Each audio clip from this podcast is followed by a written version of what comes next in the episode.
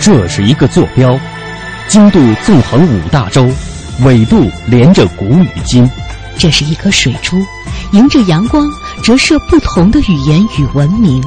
打开沟通与对话的大门，感受智慧的神奇与伟大。文化之旅，文化之旅。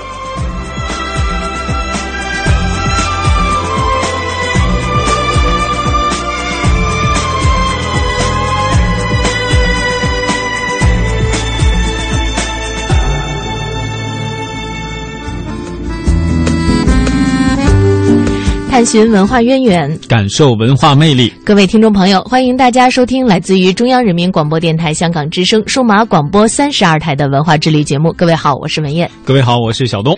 首先呢，进入到我们今天的文化播报，纵览文化界，把握每天文化播报。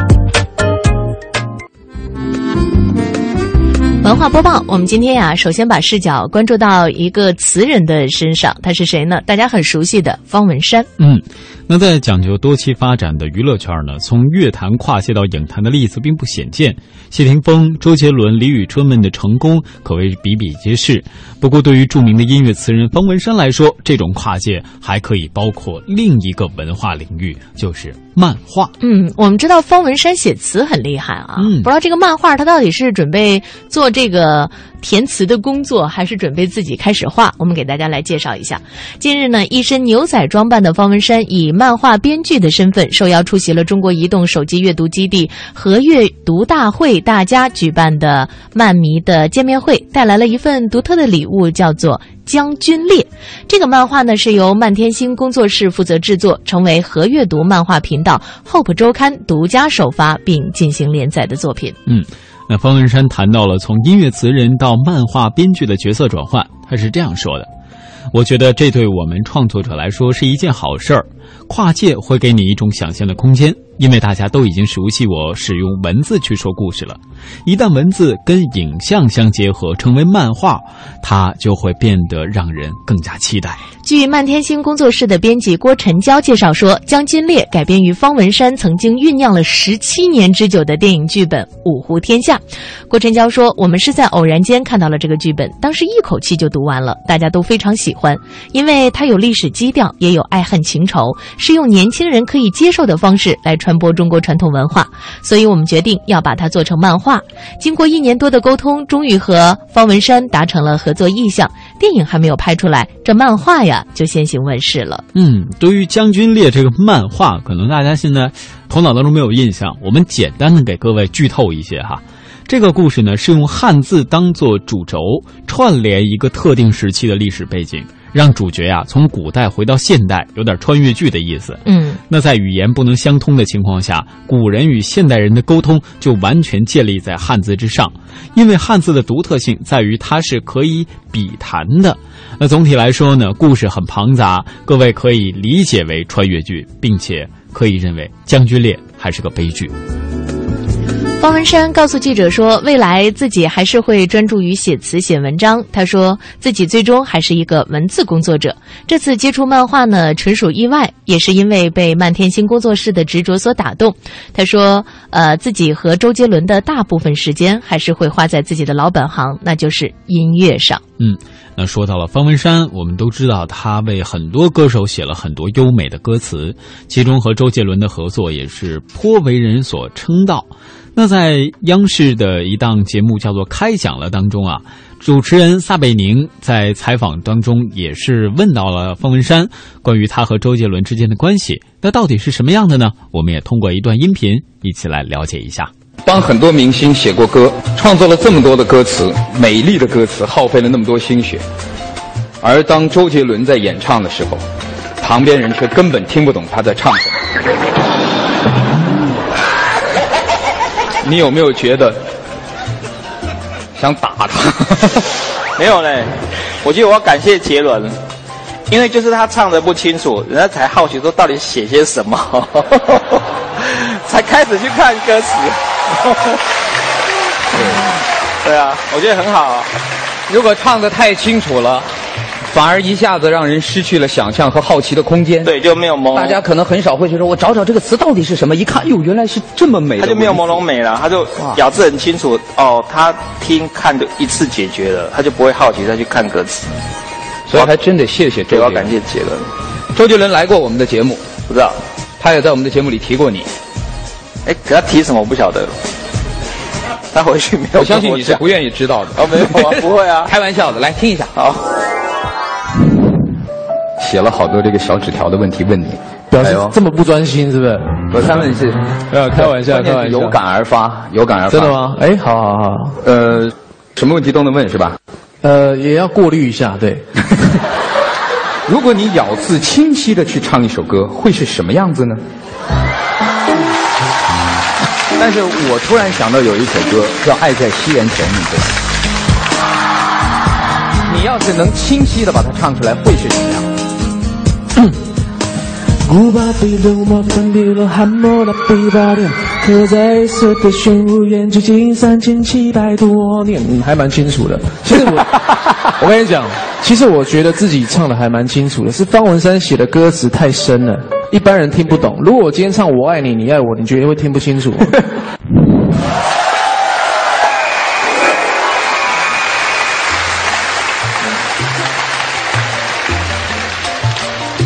所以这个世界上没有任何事情是解释不了的。一个自己唱歌唱不清楚的人说，是因为写歌人写的太深。你同意他的说法吗？没没有，我觉得还好，并不是每一首歌都这样子。你觉得还好？对，还好。其实杰伦他唱歌没有大家想象中那么不清楚。对，但是我我都听得懂啊。这个东西还用想象的？你当然听得懂，那是你写的。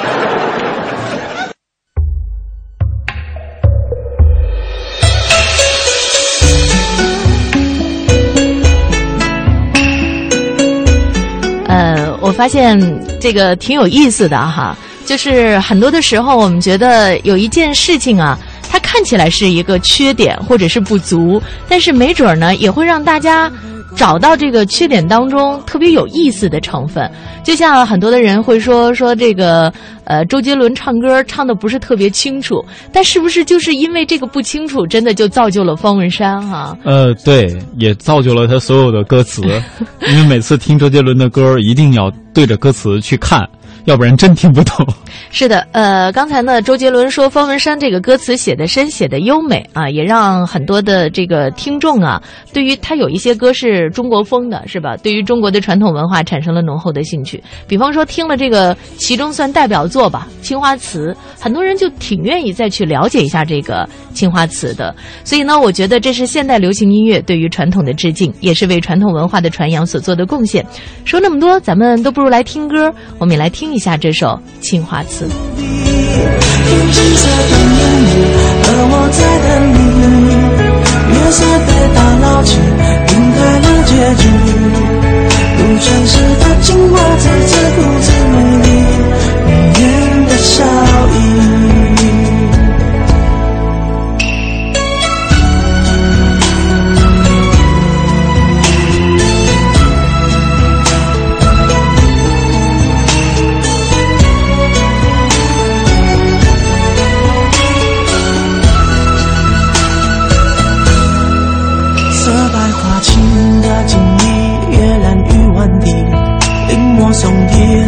叶落款时，却惦记着你。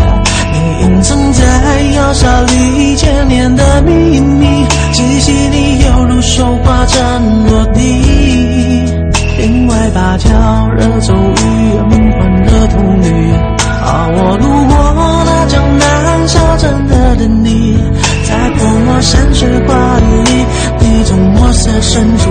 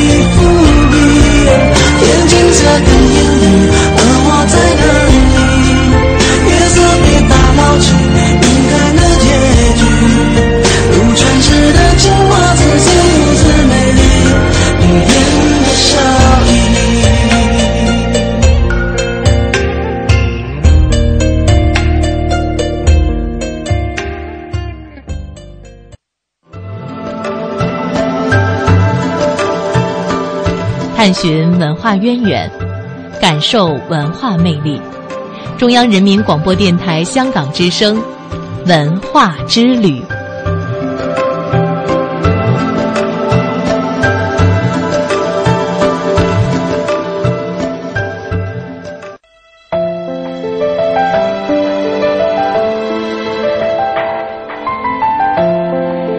首歌啊，呃，最近一段时间好像是稍微差一点了，前一阵儿特别火。嗯，呃，时间煮雨是那个郭敬明的电影《小时代》当中的主题曲哈。。对，呃，我们这首歌一出来，大家猜猜我们要说另外一个文化人了，郁可唯吗？那是歌者 呃，我们要说说郭敬明啊，真的是经常会玩一些新花样。最近呢，他这个散文集啊是玩起了三 D，能想象是什么样子的吗？三 D 的散文，嗯。看字儿还挺费劲儿。或者是说是不是景象都可以看得出来？我们也来给大家介绍一下，继二零一三年十二月散文集《怨风财尘》上市之后，哎，我觉得这个名字起的都还，嗯，就怎么说，好挺让人觉得有三 D 的感觉，因为乍一看，哎，琢磨不明白。呃，就是风啊和尘，尘土之尘啊，嗯怨风财尘啊，有点二月春风似剪刀之意啊。呃，五月一日呢，郭敬明推出了散文集《守岁白驹》和《怀石渔沙》，与怨风财尘一起构筑十年心路历程投影的三部曲。据说呀，三部散文集郭敬明早在两年前就想好了书名了，但推出之后呢，很多读者却表示说，这书名就像刚才小东说的，深奥难懂。嗯，在《守岁白驹》和《怀石鱼沙》上市之际呢，郭敬明就书名问题也专门给出了解答。他说，多年后用自己已然成熟的眼光审视过往，对自己的书写和身处的时代都有更深的体悟和感受，也希望借助这三部散文集，为自己出道至今的挫折和成绩做一次圆满的总结。哎，他还介绍了说，守岁白驹呢，一指将这本散文集画成一匹白马，守望曾经的岁月。也许过去呢，是对我们而言注定是一座再也无法回去的空城，但这部散文集可以代替我们做纪念。你看这段就是标准的郭敬明式的语言。嗯、是的，哎，而怀呃怀石渔沙当中的渔沙二字，郭敬明表示啊，取自成语渔沙溢没，形容跋涉了长途呃长远的路途，经历了很多事情。呃怀石就是指就是呃怀有的怀，石头的石，是指啊，虽然这段岁月的跋涉尤其沉重，负担着心中的壁垒，但依然艰难的前行着。郭敬明也希望借此和所有人共勉。嗯，从来不缺新创意、新玩法的郭敬明呢，此次在新书当中开启了三 D 旅程，实现和读者互动。在《怨风财神》当中，郭敬明尝试了三维影像书，为读者讲述自传式散文；而在《守岁白驹》和《怀石渔沙》当中啊，郭敬明更是搭建了一个。三 D Q 版人物造型，重现十年人生经历。看，原来三 D 是在这儿呢。嗯，据说呀，这套书各自设计了十处和读者互动的技术。读者拿到新书扫描，并且下载 App 之后，可以根据指示进入到奇妙的三 D 阅读之旅，很适应年轻人的口味啊。。对。呃，而且呢，读者还可以根据设计提示，在书中感受不一样的听书享受。我忽然想到两件事，燕儿姐。嗯，第一呀、是我们曾经提醒过大家，看到二维码的时候不要轻易扫描。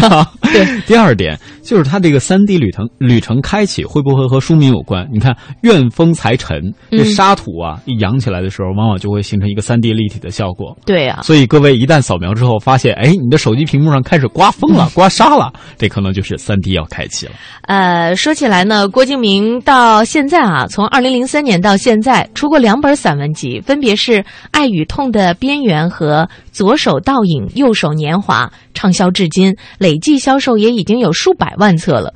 那这两本散文集的书名也已经成为这个经典名句了，是吧？嗯左手倒影，右手年华。对，这个左手右手都不闲着，可以和老顽童的左右互搏有一点联系。呃，嗯畅销至今呢，这两本书确实也是有过他们自己的一些呃绝妙之处。那守岁白须和怀石鱼沙也精心筛选了《爱与痛的边缘》与《左手倒影，右手年华》当中的精粹文章，并且对原文加以增补新编。同时呢，作者还将自己最新创作的部分散文呢，在几经斟酌修订之后收录其中，以至真完美啊。呃，历经十年之后再看自己的文字，郭敬明本人也感叹说，看到原来的文字呢，经常会不好意思，觉得十年前的自己很是稚嫩。当然呢，也看得出那时的文字很是意气风发，完全不像现在成熟了之后的自己多了几许禁锢。呃，我不知道大家是不是会有同样的感觉，就像我们做主持人的哈，就大致会听自己几年前的作品的时候，也会很不好意思。就特别是很多人一起听的时候，你就会发现自己当时真的很青涩。哎，我曾经还做过一些视频节目，现在网站上好像还搜得到。我一发现自己当年好年轻，对吧？对，每次我有朋友就开玩笑嘛，哎，你咱们一起来看看小东以前什么样子，我就会跟他们说，别闹，赶紧倒回去。就特别害怕看见自己曾经的模样，觉得太青涩，有太多的缺点，可能都害怕去看见自己的曾经。呃，但是你有没有感觉，就那个时候你真年轻？对吧？真是特别年轻。我一直都这样。呃，有的时候呢，我们会有一点点害怕自己经过岁月的这种呃历练之后，人会变得苍老一些啊。所以我一直建议大家的是呢，把这个时段的东西尽量的留住一些，不管是视频的也好，还是音频的也罢，亦或是这个照片也可以啊。我现在在看我十年前的照片，因为自己每天都在照镜子，所以没感觉。但一看十年前的照片，真觉得自己老。现在是还有一种说法嘛，普通人如果能接受得了你年轻时候的照片，尤其是我们现在都是数码相机拍摄，嗯能接受得了你很丑的那些照片，嗯，你就成熟了，是吧对吧？你一方面成熟了，证明你的心境也平和了，你距离你的梦想当中那个目标就越来越接近了。呃，小东说的这个提醒了一点啊，就是很多的时候我们人的成熟有一个指标。我想问一下大家，是不是也能够呃问问自己的内心，是不是达到了这个指标？就是你逐步的在接受自己。嗯比方说我们年少的时候意气风发，总觉得我是最厉害的那个人，我什么事情都 OK，我什么事情都可以做，我是长得最好看的，男的很帅，女的很漂亮啊。然后呢，我我比方说我功课是最好的，然后呢，我各种课外活动是最棒的，然后走上工作岗位以后，我这个工作是最 OK 的。但实际上你会发现，你长得也就不过尔尔，嗯，然后你的能力也就不过如此。但是你是一个需要一个逐步的让自己心里可以接受的过程。对，再漂亮的妻子，她也有被你看习惯的那一刻。就我们传统印象当中说，这个妻子总是别人的好，或者这样等等的。呃，不过开玩笑，其实真的说到我们自己呢。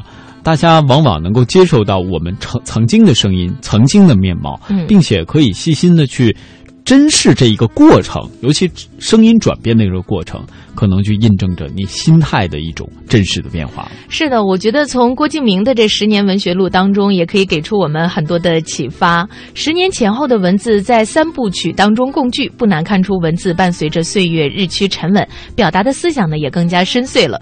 也许正像郭敬明所阐述的书名寓意一样，十年文学录艰难也好，沉重也罢，岁月的洗礼之后，希望留下的这套散文集可以幻化成一匹白马，守望流失的曾经。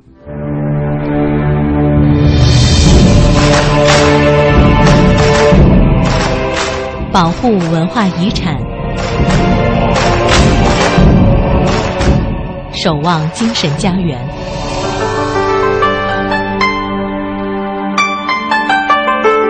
中央人民广播电台香港之声，文化之旅。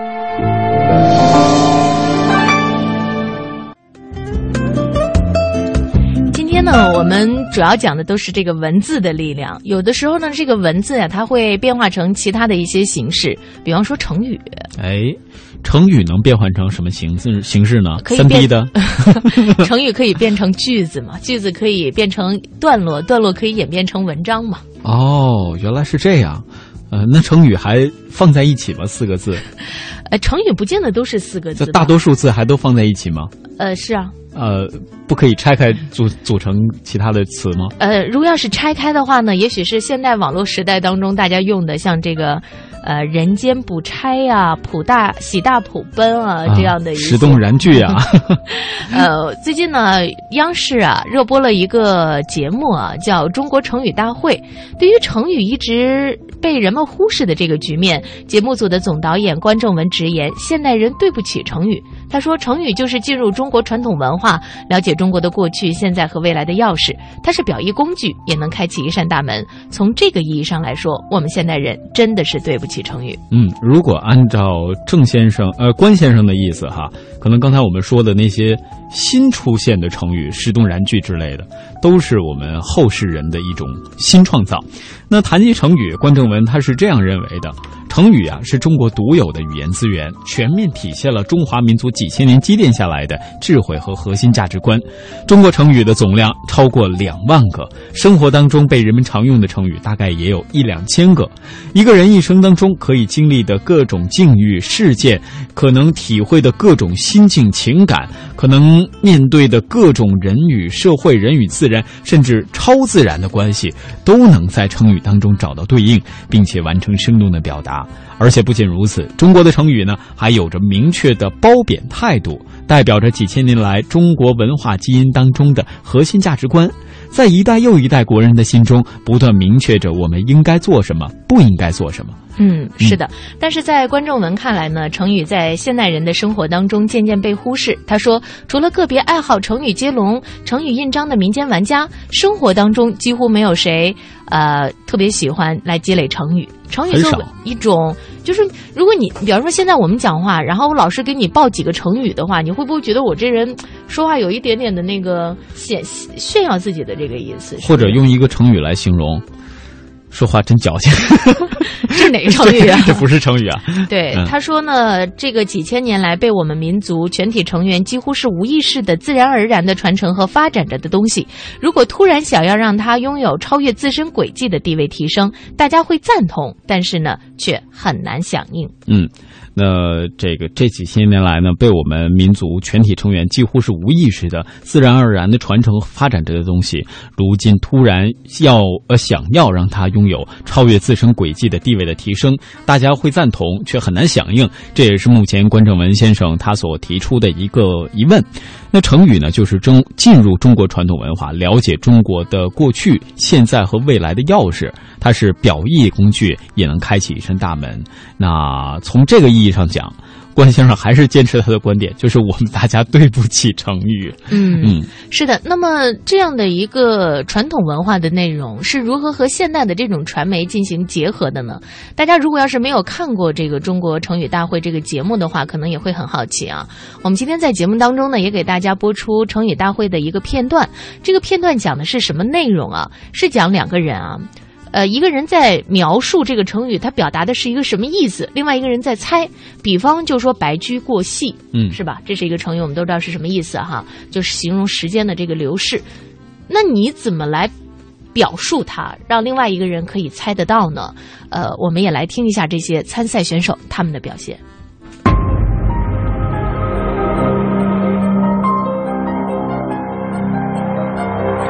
好，首先恭喜各位能够通过第一轮的测试来到我们这个现场。这个现场测试的就是你们解释以及根据解释去寻找成语的能力。我会在整个过程当中随时观察，随时调换你们之间的角色，考验你们各位的能力。能不能留下来，全靠你们各自的表现。好，从你们三个开始。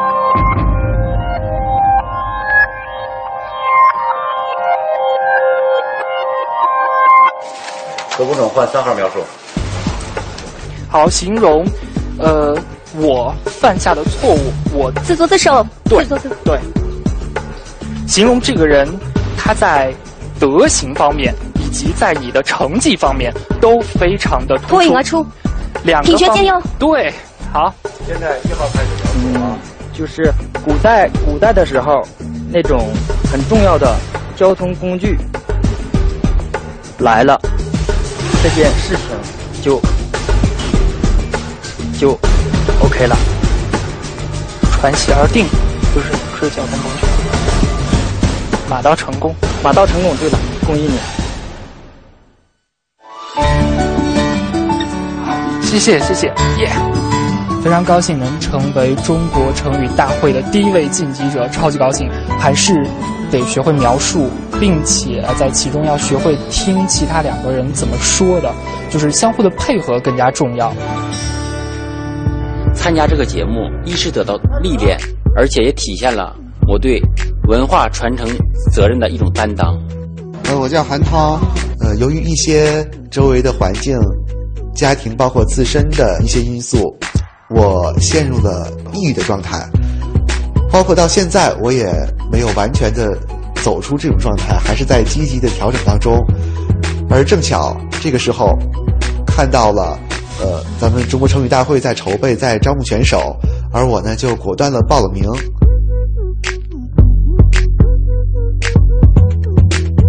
来，下面我宣布晋级名单：四三九号。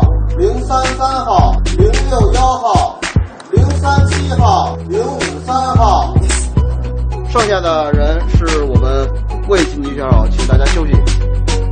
一开始就把他那个顺序打乱了，导致后面就没有时间去看了，然后特别着急。虽然说成语不是特别难嘛，就是说大家要注意一点。在第一次排版的时候，我排错了一个成语，这个不会影响我对成语的热爱，我明年还会。来这个成语大会，这个是形容人的能力特别强，常被称为祖国的栋梁。对，我的好厉害，三位，帅啊，帅。这个形容是做一件事情，呃，力量非常强大，没法阻止，势不可挡。不可挡，对。一块晋级吧。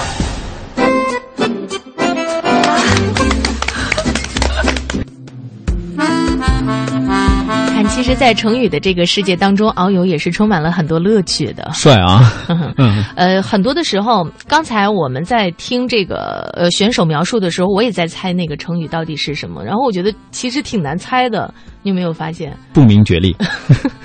所以呢，我觉得我们不妨有时间的时候啊，多来了解一下这个成语。其实成语啊，表面上看是四个字或者是呃若干个字的这个组合，但是有很多成语背后它是有故事的。对啊，比方说像杯弓蛇影，是吧？叶公好龙，夜郎自大。呃，大大这怎么往下接呢？呃，大喜大道归元。呃，这不知道是不是啊？啊，这不知道是不是？呃，所以呢，我觉得会让大家通过这样的一扇小窗户啊，对于我们的这个传统文化有更多的这个了解。如果要是这样子的话呢，也许你会觉得这是一件很有趣的事情。听一首歌，在歌曲和我们的半点评宣之后，我们接着来为大家播出的是有关于战火当中的西南联大。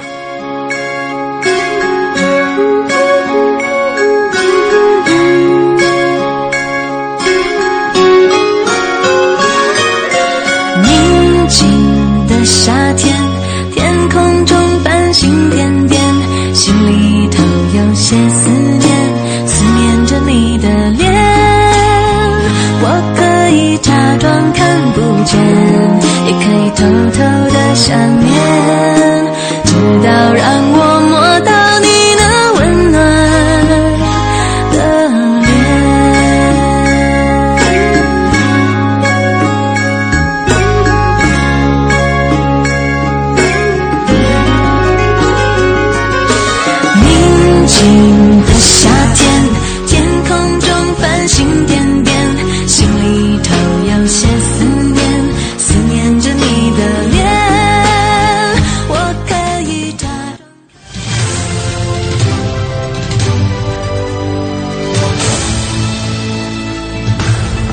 是中央人民广播电台香港之声数码广播三十二台，香港之声全天候为您服务，以国际化的视野为您提供权威的新闻信息、丰富的文化知识和周到的生活服务。香港之声倾心打造湘江观潮、中华人物、数字新生活、民歌风尚、珠江瞭望、阳光心灵等精品节目。评说新闻中的道理，论述事实中的缘由。香港之声新闻节目，纵览全球资讯，平息焦点话题。他们如璀璨明珠，点亮历史长河；他们如文明文化节目，共享文化盛宴，欣赏壮美诗篇。歌声随聚散的浮云，从辽阔天空而来。音乐节目唱响五彩华章，拨动你我心弦。从旷野大地而来，纵观生活大千世界。世界。生活服务节目，发现生活智慧，展示多彩人生，寻找独家观点。普通话、广州话双语播出。敬请关注中央人民广播电台香港之声数码广播三十二台。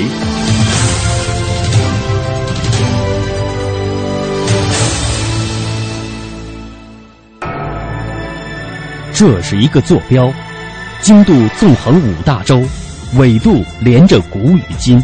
这是一颗水珠，迎着阳光折射不同的语言与文明。打开沟通与对话的大门，感受智慧的神奇与伟大。文化之旅，文化之旅。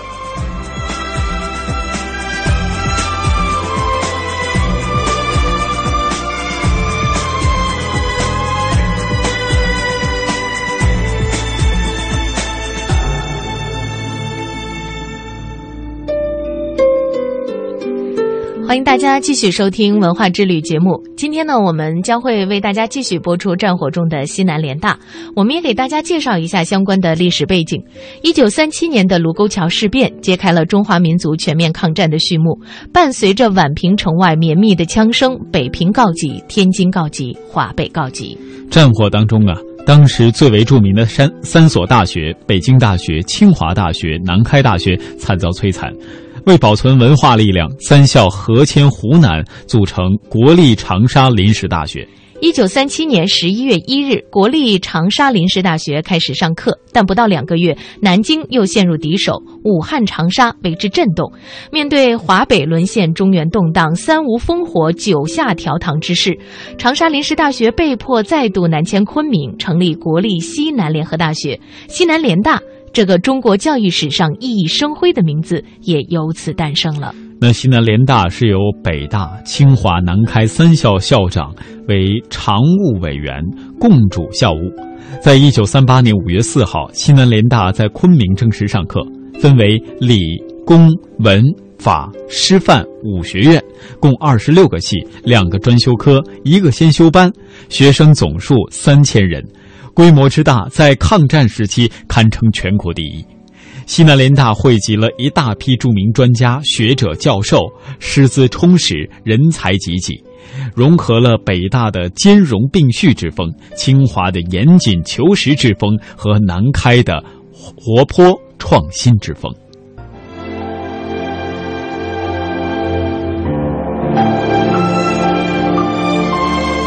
他们。是现代中国学养丰厚的硕学红烛，为了保存中国的文化脉络，他们在战火与贫困中辗转于中国的西南边陲。他们在月下讲红楼，他们天黑时诵楚辞，他们为战时的中国高等教育筚路蓝缕，他们为二十世纪的中国书写无法复制的。教育奇迹。他们渐行渐远的背影上印刻着一个共同的名字——西南联大教授。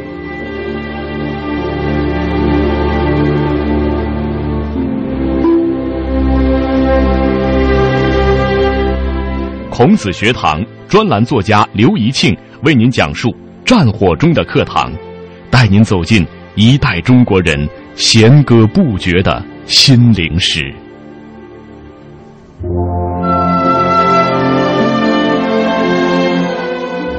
当代著名作家汪曾祺曾在他的回忆性散文《闻一多先生》里这样写道：“文先生性格强烈坚毅，日寇南侵，清华、北大、南开合成临时大学，在长沙少住，后改为西南联合大学，将往云南。一部分师生组成步行团，文先生参加步行万里长征，他把胡子留了起来，声言。”抗战不胜，誓不剃须。他的胡子只有下巴上有，是所谓山羊胡子，而上姿浓黑，近似一字。他的嘴唇稍薄微扁，目光灼灼。有一张文先生的木刻像，回头侧身，口衔烟斗，用炙热而又严冷的目光审视着现实，很能表达文先生的内心世界。六十多年前，汪曾祺在西南联大中文系就读。当时，闻一多先生先后在联大中文系开辟了将近十门课程，其中《诗经》《楚辞》和唐诗最受学生欢迎。闻一多先生呢，他在西南联大开设了《诗经》《楚辞》《周易》《尔雅》等近十门课。呃，我们说十门课一个什么概念？一个教授他在一个大学里开十门课，这说说明他他的学问是非常渊博。《诗经》和唐诗呢最受学生的欢迎，他的讲课是非常生动。因为他在讲唐诗的时候呢，也经常谈到自己的这个诗歌创作的这种体会。好多学生在记录西南联大的时候，那么就提到了，呃，闻一多先生他的唐诗呢是联大最焦灼的课之一。有的人说这个朱自清呢是沉静似水，那么闻一多呢这是热烈如火，他是热情非常高，他讲课也非常有激情。闻一多说讲这个唐诗，他认为就是唐诗里这种五言绝句呢，就是唐诗中的精品。二十个字，就像二十个仙人排列在一起，哪一个次序都不能动，拿掉哪一个字都不行。他说呢，这二十个字当中没有一个是滥竽充数的。因为文先生呢，他是诗人，那么他又是一个画家，而且呢，他还学过戏剧。嗯，呃，大家都知道，闻一多他在美国留学的时候，好多人拿到了什么硕士、博士学位呃，闻一多他一个学位没拿到，但是呢，他在美国学了美术，他的美术功底非常深，他完全可以称称之上一个画家。呃，我们现在在看闻一多的全集当中，就可以看到，他里边有好多水彩画，有好多素描。好多作品，他在青岛大学任教的时候，三十年代在青岛大学任教的时候，也画过青岛的大海。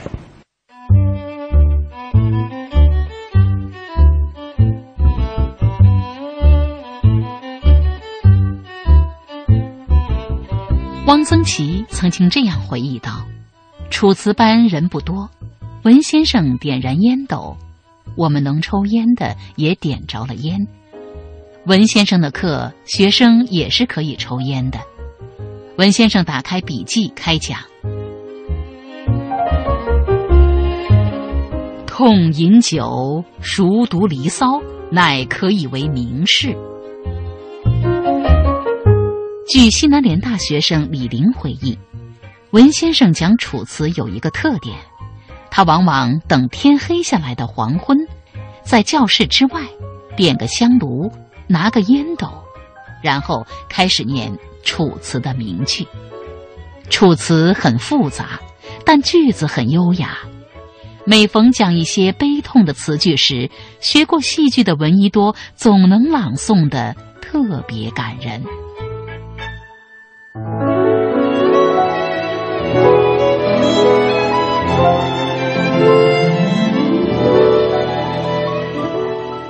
我们今天对闻一多先生的这个认识啊，我觉得包括我们这一代人是非常狭隘的，仅仅是从教科书上呃了解到他是一个很有骨气的人，但是在读您的书之前，我们并不了解到，就是说闻一多他是一个这么全才，在艺术领域里的各个门类，他几乎都有涉猎，而且他曾经在课堂上表现的。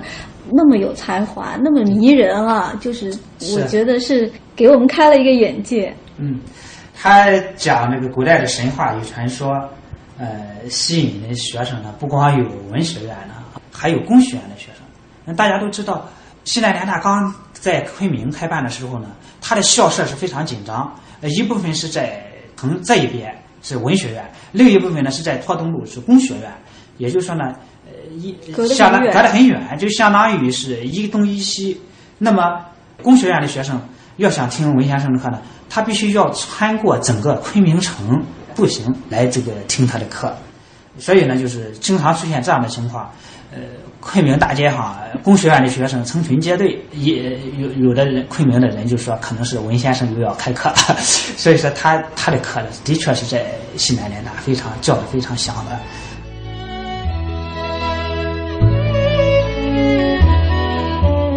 据说有人听过他讲这个古代神话与传说的人嘛，说是他这个课堂大教室内外里里外外全是人。他自己在讲这个课之前呢，先把他手绘的伏羲女娲的这个图画在毛边纸上，然后钉在一个黑板上，然后才开始讲，就是非常繁琐的这种考证。他讲的这个有声有色，非常细。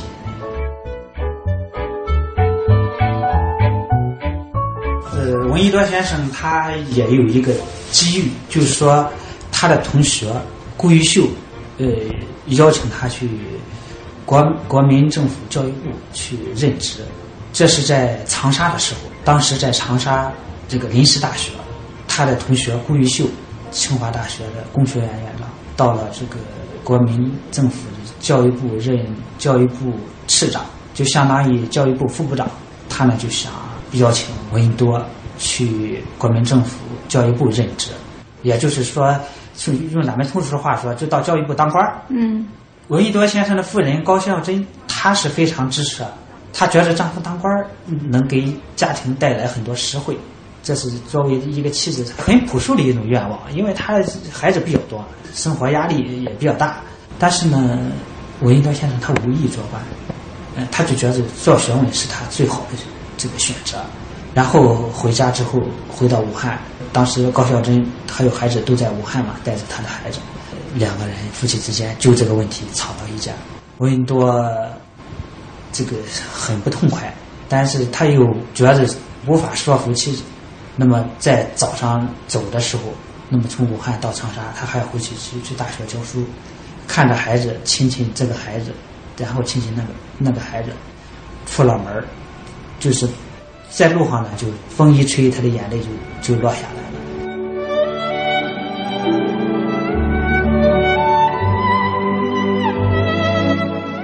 那天动身的时候，孩子们都睡着了。我想，如果不叫醒他们，说我走了，恐怕他们第二天起来不看见我，心里失望。所以我把他们一一叫醒，跟他说：“我走了。”叫他再睡，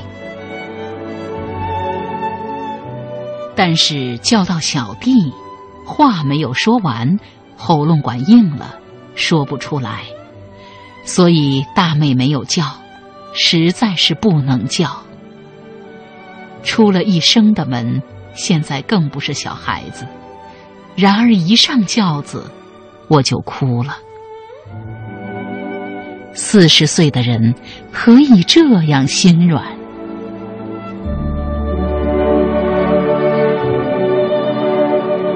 一九三八年初，漂泊在长沙临时大学的闻一多拒绝国民政府教育部的邀请，也就意味着放弃安稳舒适的生活，继续颠沛流离的西南之行。我们从闻一多的这封家书里读到的。是鼻妻离子的惆怅更是民主斗士的柔情。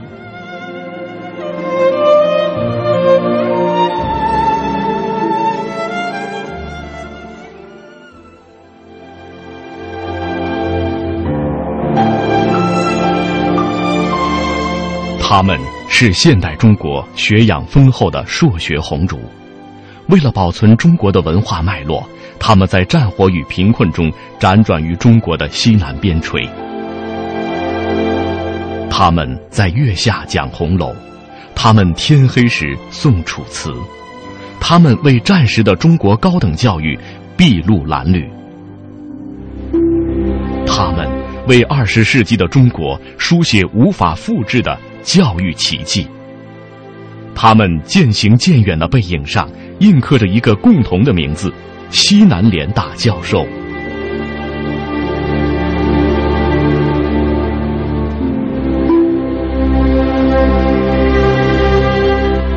孔子学堂专栏作家刘怡庆为您讲述战火中的课堂，带您走进一代中国人弦歌不绝的心灵史。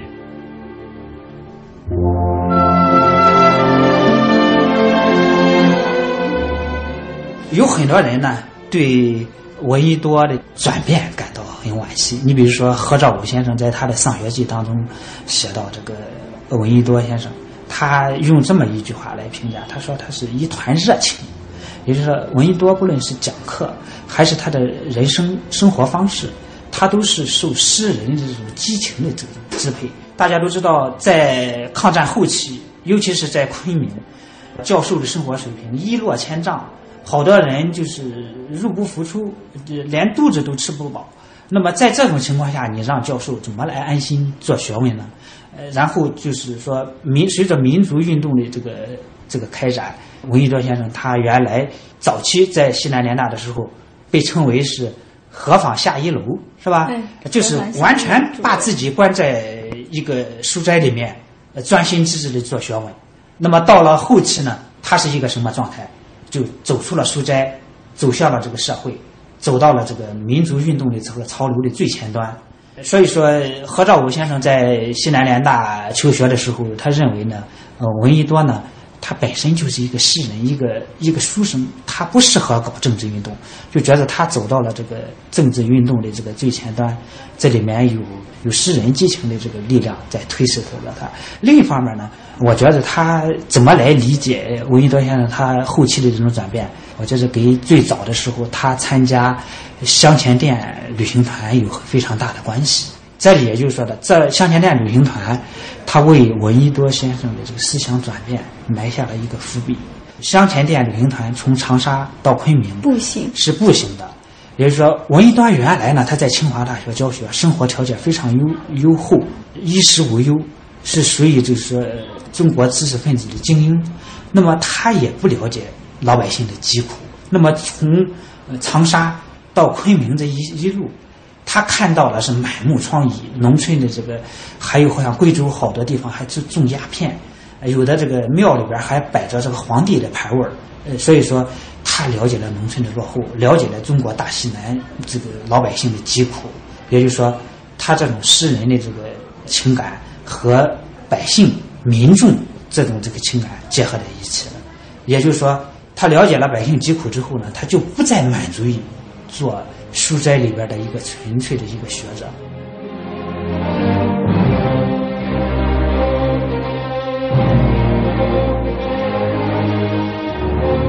这里边还有一个是抗战期间，蒋介石写了一篇《中国之命运》。这么一本书，这是陶希圣北大教授陶希圣自笔写的一篇一本书。在这本书当中，蒋介石把五四运动的这种传统完全给推翻了。你想闻一多，他本身就是参加过五四运动的人，他本身就是在五四运动这种精神之下成长下来的中国的学者，他在精神上他接受不了，也就是说呢，种种因素这个汇聚到一起，把闻一多先生从书斋推向了民族运动的这个。最前端。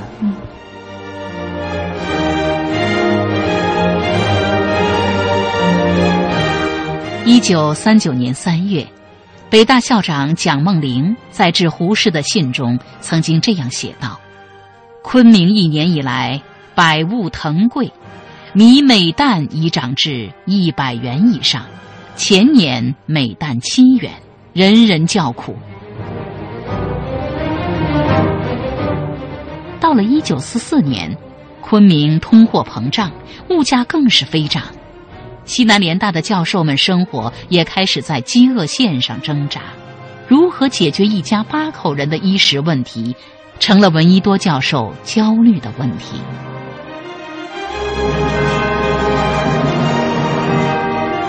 在这种情况下，他如何维持生计呢？闻一多先生他多才多能，就在这个地方，篆刻还有书法各方面都是非常擅长的。他为了谋生计，我这本书当中写到了，就是西南联大的好多教授来给他写了一个告示，就是用现在的话来说叫告示。傅家清教授呢，特地撰写了一篇《闻一多教授金石润利》，嗯，也就是说我给你刻一个章。那么按什么样的标准来收费？浦江厅在这篇文章当中就写到：溪水闻一多教授是文坛先进、经学名家，他对各种各样的这个中国的传统文化和艺术都非常精通。哎，不光是这个文坛的这个诗人大家哈，而且呢也是这个经学也功底也很深厚。所以说呢，他刻的章告示一出，贴在这个西南联大的一个文具店。校外的文具店，昆明的老老百姓就口耳相传，好多人都说文教授要要给大家刻章哈，有开店的，那么要要需要章，那么每一个人他也当时也需要章嘛，他的生意就非常好，刻了好多章。他的后来在一封家书当中，给他的家人写信说，给他湖北老家的人写信说，教授生活每况愈下，我的收入呃有三分之二。依赖于这个刻章的这种收入，也就是说，教授拿到的薪水只能维持是一个月的薪水，只能维持十天的这个费用，也就是说，他三分之二的这个生活费用全靠刻章来维持。这里边就是闻一多体现出来他的一种骨气在那，就是说我君子爱财，取之有道啊！我给这个市民刻章，我给学生刻章，我给我的朋友刻章，给朋友刻章一分钱不分文不取。那么那些。云南的军阀大财主来托人，甚至用金子来求他的一招，他都拒绝了。也就是说，闻一多先生这种骨气，很多人是很难做到的。你说在金钱诱惑面前，他这个人就非常坚守自己的这种原则，坚坚守自己的这种精神底线，这也并不是一般人能够做到的。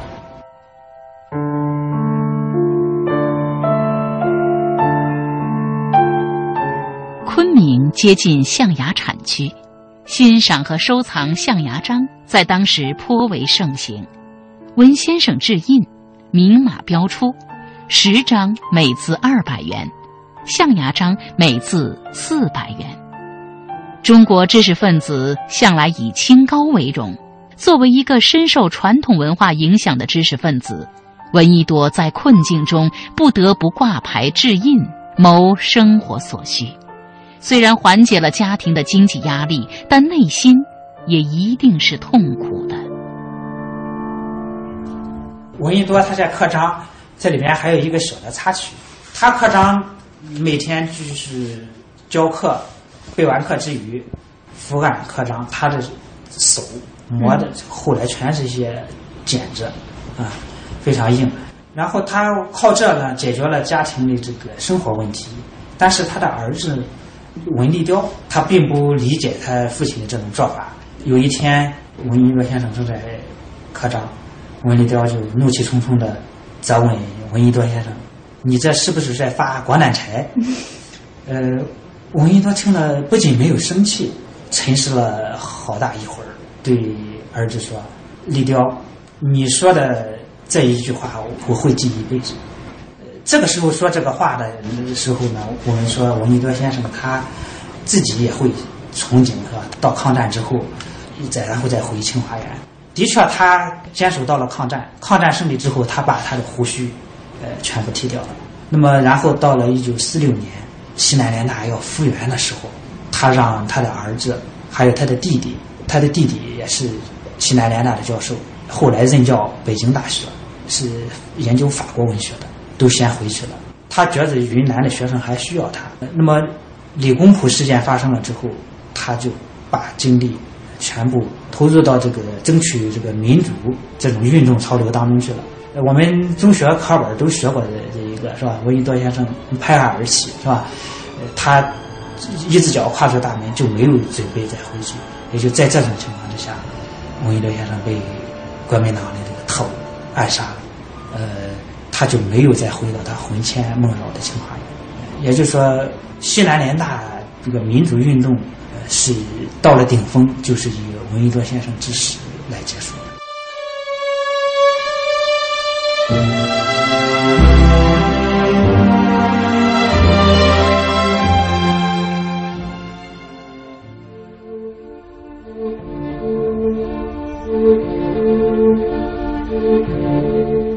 如果有人问我，你一生中最怀念的是什么地方？我会毫不迟疑的回答：是昆明。如果他继续问下去，在什么地方你的生活最苦，回想起来又最甜？在什么地方你常常生病，病后反而觉得更健康？什么地方书很缺乏，反而促使你读书更认真？在什么地方你又教书又写作，又忙于油盐柴米而不感到矛盾？我可以一连串的回答，都是在抗日战争时期的昆明。这是西南联大文学院外国语文学系教授冯承植，也就是曾被鲁迅誉为中国最为杰出的抒情诗人冯至，在《昆明往事》中写下的一段话。冯至以诗人特有的敏感与想象力，书写了无数连大人的心声。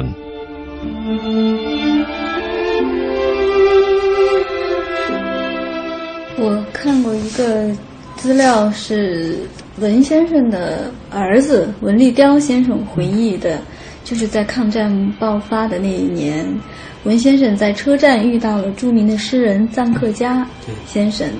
三天前，臧克家先生到闻一多先生家里做客，看到他满墙满室的这个书籍，非常的惊叹，也非常喜欢。在车站遇到文先生以后，问文先生去哪里，文先生说南下。然后赞克家就问他：“那你那满屋子的书怎么办？”文先生说：“国都要没了，我还要那些书做什么呢？”就是那一代的。学者、文人、大学的教授，能够对国家、对民族那么有担当啊！我觉得有责任感，有他这种救国精神，对救国救亡的这种精神，一直就是说压倒了他做学问的这个。也可以说吧，这是五四运动的一个难题：一个是启蒙，一个是救亡，一直是在这两这两个主题一直在他们身上得到很好的体现。